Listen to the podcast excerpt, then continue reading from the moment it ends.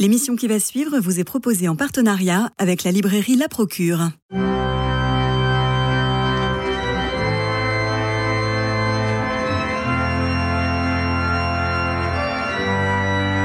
Culture Club, une émission produite par Radio Notre-Dame et diffusée également par RCF. Christophe Maury quand même rappeler aujourd'hui que c'est la Sainte Isabelle et on a tous des Isabelles dans le cœur. Absolument. Tout à fait. Bonne fête aux Isabelles, bien sûr. Alors aujourd'hui, Jean-François, nous recevons Christine Pellistrandi. Bonjour Christine. Bonjour euh, Christophe. On vous écoute tous les jours euh, avec euh, l'émission le, sens des mots. Vous êtes une spécialiste de la Bible et de la littérature antique. Vous avez longtemps été chercheur au sein du CNRS, à la section latine de l'Institut de recherche et d'histoire des textes. Vous enseignez l'histoire sainte au Collège des Bernardins et vous avez écrit de nombreux livres. Et votre nouveau s'appelle Le Moi Procla, femme de Ponce Pilate. Alors il s'agit, on ne sait pas s'il s'agit d'un roman, pas d'un roman, d'une histoire possible, imaginée. En tout cas, nous avons cette jeune Procla, parce qu'elle est très jeune, elle n'a pas d'enfant et finalement, elle est toute jeune mariée de Pilate non On n'en sait rien. Non, mais on n'en sait rien, mais on n'en sait, rien de tout, parce que vous nous emmenez quand même sur un chemin où finalement on n'en sait rien. Écoutez, il y a un seul verset dans un seul évangile la concernant. Donc évidemment, la documentation est très courte. Surtout qu'il ne faut pas se baser sur les textes apocryphes qui sont très tardifs et qui ont repris et qui ont multiplié euh, les légendes, les histoires, les, romans. c'est quand, même formidable que ça soit cité dans l'évangile déjà. Oui, mais oui. Ça, a toujours été un peu étonnant de, ah quand on lit la Passion et tout d'un coup on a cette intervention et on en, rien n'en est dit, c'est très, très sibyllin, mais Tout à euh, évidemment, c'est normal qu'on ait envie après de, oui, d'imaginer. D'imaginer, voilà. Alors pourquoi s'appelle-t-elle Procla Ah ben c'est de justement, j'ai tiré son prénom des, des textes apocryphes, euh, en particulier il y, a, les actes de Pilate, le chant du coq, tout cela c'est publié dans la Pléiade, euh, justement dans les écrits apocryphes.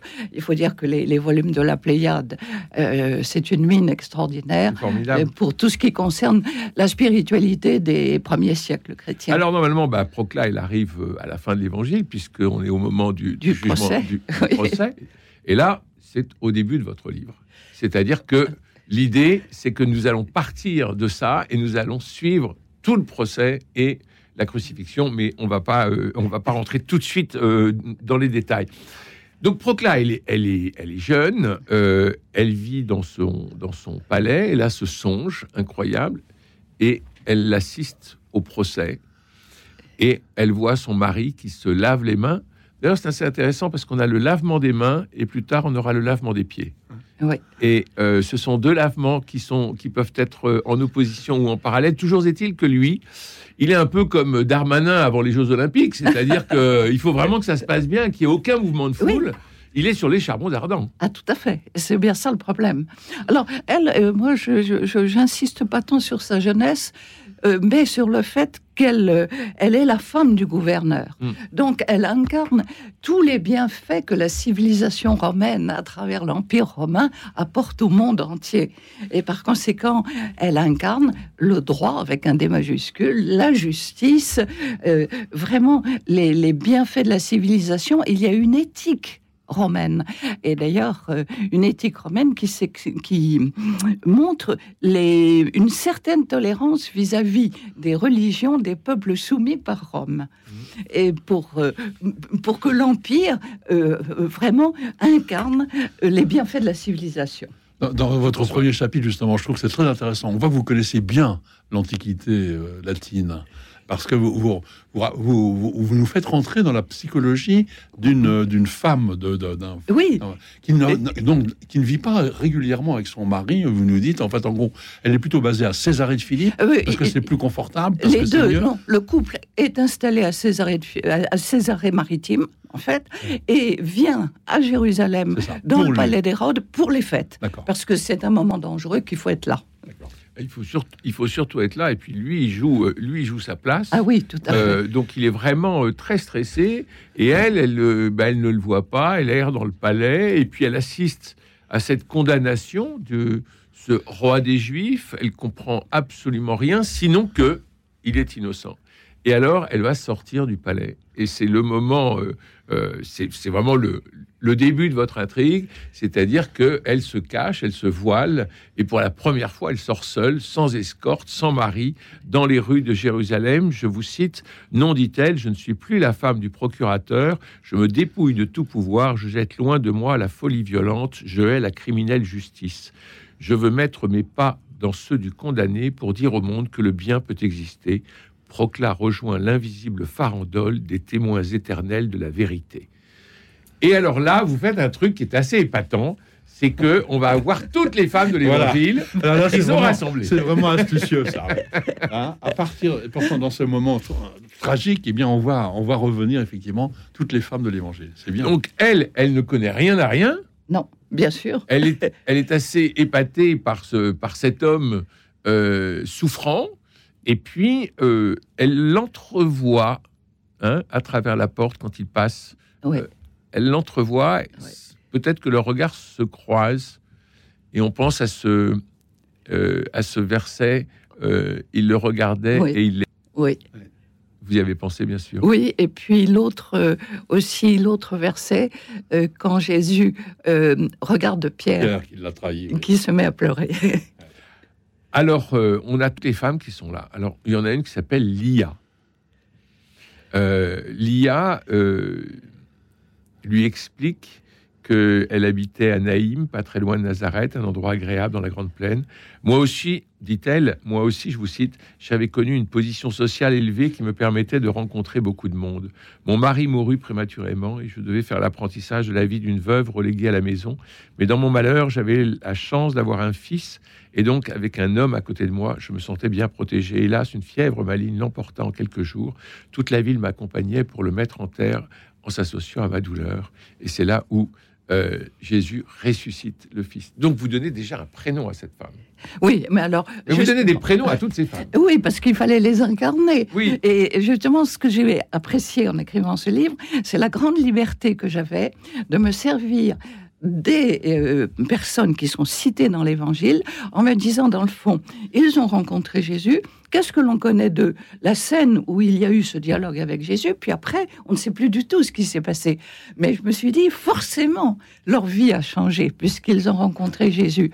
Et je voulais donc les, les, les, rassembler sur le chemin du calvaire, qui était une manière de, de justement, de de les rassembler toutes à ce moment-là. Elles, sont, elles sont rassemblées en un verset, c'est-à-dire que dans le, dans, le, dans, le, chemin de croix, à un moment, il pleure sur les femmes de Jérusalem. Et oui. Donc elles sont ensemble. Elles sont ensemble. Et il fallait quand même euh, leur donner une histoire et leur donner des prénoms. Alors ça, c'était très facile parce que ce sont des prénoms euh, de, de l'époque, de tous les personnes, mais que j'ai que j'ai inventé, bien entendu, parce que euh, la servante de Pierre, par exemple, qu'est-ce qu'on nous dit d'elle? La servante de Pierre. Hmm. Enfin, la servante la servante du grand prêtre, pardon, qui identifie Pierre et qui lui dit Mais toi aussi, je te reconnais à ton accent. Ah, je, suis très sensible à ça, à ce que vous venez de dire. Je, souligne pour les auditeurs. Euh, effectivement, enfin, la, la, femme dont on a ressuscité le fils, elle ne peut pas simplement reprendre sa vie d'avant comme ça. Il, est, il, est, sûr qu'elle a forcément continué à se euh, Jésus ne l'a pas appelé dans son groupe de, disciples proches, euh, mhm. comme il, il, appelle certains, mais il l'appelle pas tous, tout le monde. Euh, il n'y a rien à lépreux, il lui dit pas de venir non plus après, etc. Mais les, gens qui ont, qui ont eu cette expérience avec Jésus, forcément, continuent à, réfléchir et à se demander qui, qui il peut être. Marie et Marthe, les sœurs de Lazare, elles sont obligatoirement là. Ah oui, oui, oui. D'ailleurs, oui, elles sont là. oui, mais là, je, pardon, mais là, c'est assez naturel que Marthe et Marie soient là, parce que là, pour le coup, on a leur prénom. On a leur prénom. On a, on a un dialogue avec Jésus, alors que euh, même la Samaritaine, on n'a pas son, prénom. Et effectivement, on se demande si la, ce qu'a fait la Samaritaine après la rencontre au puits. Qu'est-ce qu'elle a vécu? C'est vrai que ça, on a envie de savoir. Alors je l'ai introduite, mais sous une autre forme, puisque euh, oui, le lin. Euh, euh, on, vous dit qu'elle savait très bien euh, euh, fabriquer et surtout une laver. Enfin, laver d'une blancheur éblouissante. Et alors, euh, elle lavait son linge au puits de Jacob. Et elle, samaritaine, se retrouve dans les, boutiques. et Nicodème va acheter. le souci d'aller.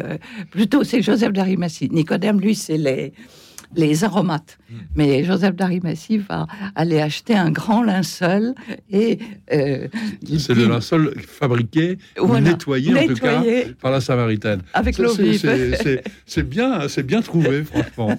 Alors, il y a, euh, on, parlait des, femmes de Jérusalem, et vous avez ce joli titre euh, de votre chapitre qui s'appelle Les endeuillés de Sion, qui pourrait être le, titre finalement de votre livre. Les endeuillés de Sion, parce que c'est vraiment les femmes qui sont là. C'est-à-dire que euh, Procla est un peu le, fil conducteur. Tout à fait, tout à hein fait, c'est tout à fait. Ce qui vous intéressait, c'était les femmes de l'Évangile. Oui, c'est vrai. Et comme il n'y connaît rien, il faut lui expliquer à chaque fois. Et donc, euh, c'est bon pour le lecteur. Oui, là, vous parlez de Procla, hein, pas de Christine. Oui, oui. mais ah oui. je parle de Procla, évidemment. Mais, mais justement... elle, elle, demande constamment aux, femmes qui sont là, juives, et euh, qu'est-ce qui se passe? Pourquoi, pourquoi c'est comme ça? Euh, Elle, elle a besoin d'être initiée. C'est la matrice. D'ailleurs, je, vous cite encore. Elle parle à Jeanne et elle dit euh, Tu sais, Jeanne, répondit Procla, le désir profond que j'ai de comprendre et de partager ta foi. Nos chemins si différents se sont croisés. Je reçois comme un don de Dieu, ton Dieu, ce Dieu que j'essaye de découvrir, tout ce que tu m'apprends à travers la vie de ces témoins.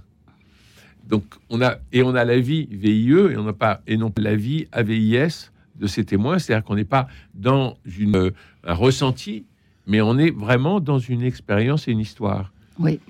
Et c'était ce que vous vouliez dire. C'est ce que je voulais dire. C'est ce que je voulais dire. Euh, si vous voulez, je voulais beaucoup inciter sur cette opposition entre une civilisation qui apporte une éthique, un bien universel, euh, et qui est face au problème de la révélation et au problème de la foi. On a d'un côté la raison raisonnante, le droit, la justice, des valeurs morales, et de l'autre côté, on a la rencontre en tête à tête avec le Christ à travers ses femmes. Et alors, on a une sorte de allez, de confession de Pilate vers la fin, ben où, le, où le pauvre, euh, il erre seul dans le palais, sa femme est partie, et puis reviendra-t-elle Il n'en sait rien. Est-elle en danger Il n'en sait rien. Et euh, je, je, vous cite, Je suis en quête de sérénité, se disait-il. Mon cœur soupire et s'inquiète en vain. Mon esprit se débat en désordre. Je me sens languissant et frémissant d'une fièvre qui n'est pas raisonnée. Ai-je commis un crime qui serait indigne de pardon? Rome n'est-elle pas la mère et la tutrice des peuples qui tous comme des enfants se reposent sur son sein? Liberté de Rome, j'ai agi pour toi. Gloire de l'Empire, j'ai contribué au commandement de nos armées selon ma mission.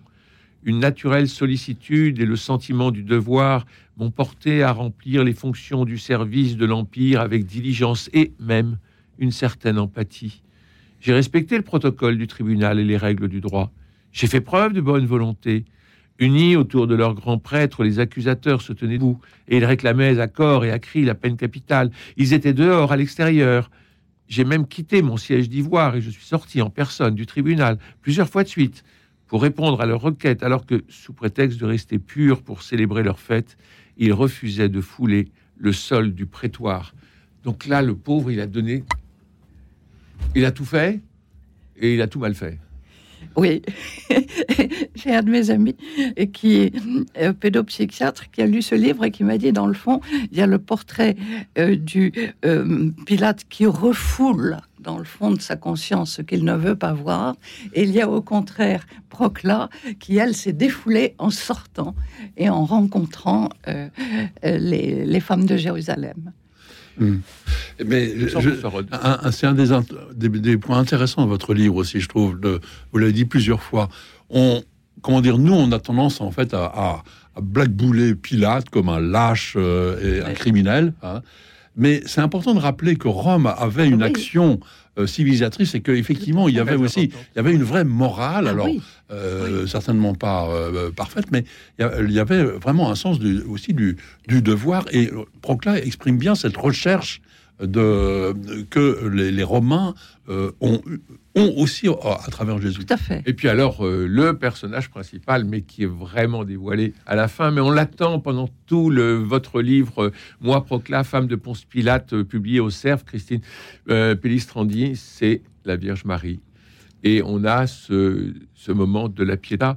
Quand on lui descendit du gibet le corps de son fils, Marie, la mère de Jésus, s'approcha. Elle commença par embrasser sa main avant de l'examiner et de contempler les stigmates de sa crucifixion. Elle serra sur son sein la dépouille inerte. Son réflexe maternel lui faisait retrouver l'agilité de ses doigts pour chercher les plaies sanglantes, comme s'il s'agissait de vite soigner les égratignures d'un petit garçon qui était tombé. Non, ce n'était plus le temps de l'enfance. Elle regardait les tempes blessées par la couronne d'épines, ces lauriers de dérision, ce diadème de gloire invisible aux yeux du monde. De son fils naguère si beau, la mère caressait de ses tendres mains les membres rigides et livides avant de pouvoir enfin laisser couler ses larmes comme une rosée ruisselante le long de ses joues. Toutes les femmes qui étaient là vinrent s'incliner devant Marie et son fils, celles qui avaient été guéries par Jésus, les veuves qui avaient assumé leur deuil et continuaient à vivre embrassaient les pieds de Jésus, geste que fit aussi celle que les gens de la bonne société avaient voulu lapider sous prétexte d'adultère. La petite servante qui avait pris la place de Pierre comme l'envoûtante danseuse qui s'était qui s'en voulait d'avoir indirectement participé à la mort de Jean-Baptiste, d'une même ferveur, contemplèrent ses yeux clos et son visage serein. Baruch, le neveu de Nicodème, se répétait les paroles que Jésus lui avait dites lorsqu'ils avaient parlé ensemble. Marthe et Marie, qui aimaient tellement recevoir Jésus, étaient là, bras ballants, éprouvant le sentiment douloureux de ne plus servir à rien. La femme au flacon d'albâtre répandit de nouveau quelques gouttes de parfum, puis elle tendit à Procla la romaine. À son tour, en signe de foi, elle versa elle aussi quelques gouttes du baume sur le corps de Jésus qu'elle contempla, le cœur battant, les yeux brillants.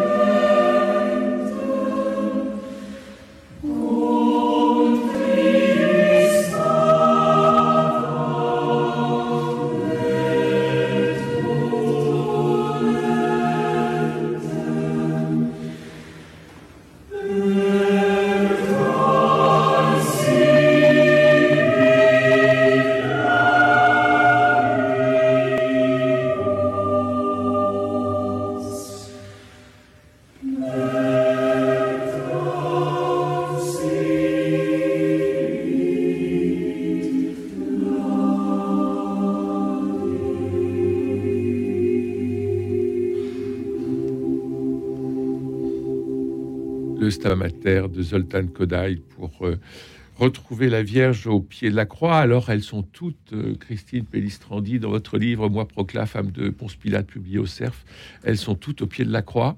Euh, certaines peuvent s'avancer davantage, d'autres doivent rester un peu en dehors.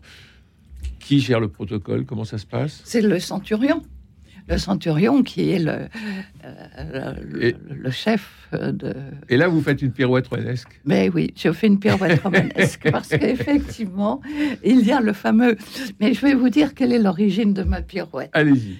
Vous savez que le cardinal Lustiger, que j'ai bien connu, euh, se servait des personnages de l'Évangile lui aussi. Et c'est lui qui, dans une de ses homélies, avait fait le rapprochement entre le centurion qui, dit à Jésus, mon serviteur est très malade, et euh, Jésus lui dit, je vais venir euh, chez toi. Et c'est lui qui avait fait le rapprochement entre ce centurion-là et le centurion qui est au calvaire. Et, ça m'est resté, vraiment c'était le Fils de Dieu. Ça m'est resté. Euh, celui, celui qui fait la confession. voilà. C'est seul, vraiment celui-là était le Fils de Dieu. Première confession par un païen. Par un païen, oui. Et c'est lui qui, euh, qui ne scie pas les jambes, enfin qui ne casse pas les jambes, mais qui, euh, perce le flanc du Christ. Et, et, donc pour vous, par l'intuition du Stigier, oui. le Monseigneur du Stigier, pardon. Exactement.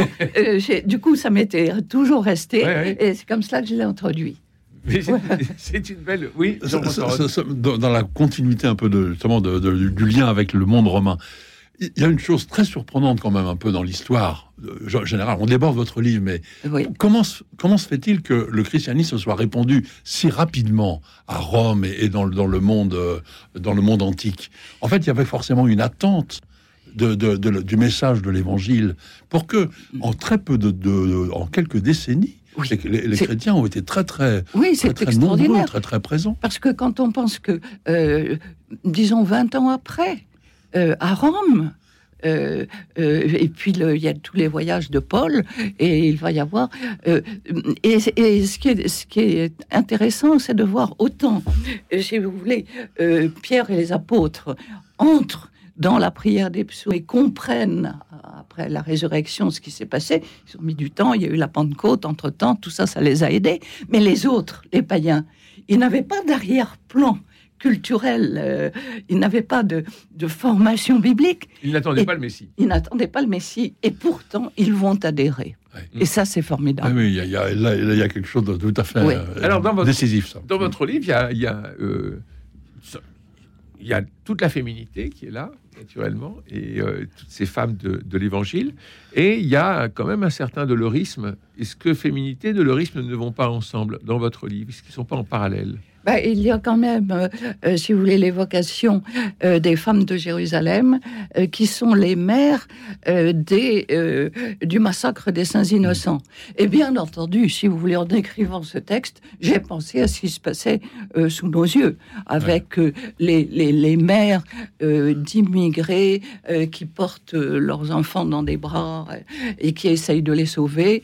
Et, et par conséquent, dans, le, dans les textes bibliques, et en particulier chez les prophètes, on voit, si vous voulez, le problème de la violence, le problème euh, de la misère des mères, la misère d'enfants. Et cette réalité-là, cette réalité historique dans laquelle nous sommes plongés, qui est notre réalité quotidienne, il y a euh, euh, fait partie de notre foi.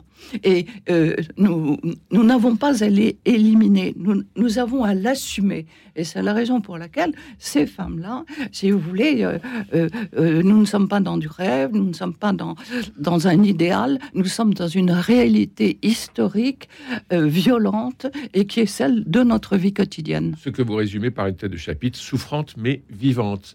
Jean-François Roth, qu'est-ce qu'on va aller prendre sur les tables? Pas voler, prendre hein, sur les tables de la Bien sûr. Eh bien, je, continue par une femme aussi, Marie-Noël. On en parle beaucoup ces temps-ci. On va en reparler, euh, en particulier aux conférences de, Notre-Dame. Mais euh, j'avais envie de, de, signaler un livre qui, qui n'est pas tout à fait récent, mais qui est tout à fait passionnant et, formidable pour découvrir Marie-Noël. Donc, une grande euh, poète, poétesse, poétesse, poète, comme on veut. Et euh, qui a, euh, on a gardé, on a heureusement pour nous la correspondance avec l'abbé Munier. Alors l'abbé Munier, c'était un prêtre, disons mondain, sauf qu'il était réellement prêtre. Il était avait une grande largeur d'esprit. Il était, on dit, c'est le confesseur de tout Paris. Alors il était dans les salons, il était très à l'aise dans les salons, très spirituel et plein de d'esprit. Donc il était très apprécié. Et en fait, il était très attentif, comme elle dit, très attentif aux personnes. Et il était. Et il faut lire le journal de l'abbé Munier ah et notamment ce qu'il dit en 19 1905, au moment de la loi de la séparation des biens de l'Église et de l'État, et il décrit ce qui se passe à Saint-Pierre du Gros Caillou. C'est un, une page ah absolument extraordinaire. Vraiment, le journal de l'abbé Munier qui est, qui, est très spirituel au-delà du, du côté mondain tu as tout à fait raison de souligner combien ce, journal est tout à fait intéressant. Et là, c'est une correspondance donc avec Marie-Noël. Marie-Noël s'adresse à Munier justement selon, sa réputation, parce qu'en fait, elle lui demande d'abord, tenez-vous bien, des conseils de lecture. Et elle est un peu scrupuleuse. Elle dit, moi, il y a des livres formidables que j'aime beaucoup, mais qui sont à l'index. Alors, est-ce que j'ai le droit, etc. Alors, l'abbé Munier commence par lui, lui, donner euh, beaucoup de largeur d'esprit, et après, tout d'un coup, il on voit au fil des livres, euh, des, lettres, il découvre à qui il a affaire. Il pensait que c'était une jeune femme un provincial, un peu, voilà. Euh, Pénitente. Euh, et, il apprend pas tout à fait de haut au début, mais enfin bon, comme ça. Et petit à petit, il se rend compte qu'il a affaire à une personnalité exceptionnelle, une femme d'une grande, de grande classe et une poétesse de grande classe. Et donc, on a, on a un livre, enfin, un, recueil de, de, leurs euh, échanges. Génial. Et, l'amitié se développe entre eux, ils l'expriment très très bien. Et, comme ils savent écrire tous les deux, c'est génial. Je, cite souvent ce, ce, ce passage-là de de Marie-Noël, au fond, comme ça, au, au milieu d'une lettre. Euh, euh, je sais maintenant par cœur en latin le Veni Creator Spiritus et je trouve que c'est la prière la mieux faite pour mon âme que j'ai jamais récitée. J'en use et j'en abuse. Tantôt je demande l'eau pour ma sécheresse, tantôt le feu pour mon frisson, tantôt la lumière pour ma nuit. Et je trouve tout. C'est magnifique. Mais c'est quand même formidable. Oui, au milieu d'une lettre comme ça, mine de rien. Et c'est important de, de, retrouver. Ça s'appelle J'ai bien souvent de la peine avec Dieu. Alors oui, j'aurais pu expliquer le titre parce qu'elle était, elle avait toujours aussi, elle n'était pas du tout, euh, comment dire, confite en dévotion. Elle était, elle était toujours en train de se battre pour avoir une vraie dévotion. Encore, encore une femme qui, euh, qui, cherche dans, qui cherche dans la foi. Merci Jean-François Rode, merci Christine Pellistrandi. Je rappelle votre nouvel ouvrage, Moi, Procla, femme de Ponce Pilate, aux éditions du Cerf. Merci à Jean-Paul Lirine pour la réalisation, François Dieudonné, Philippe Malpeuch et Camille Meyer pour la réussite technique de notre rendez-vous. Euh, demain, c'est vendredi et nous allons au théâtre pour aller voir. Alors, N'oubliez pas, Pauvre Bitos de Jean Anouilh au théâtre Héberto. C'est un événement. Allez, bonne journée à tous, prenez soin de vous et des autres.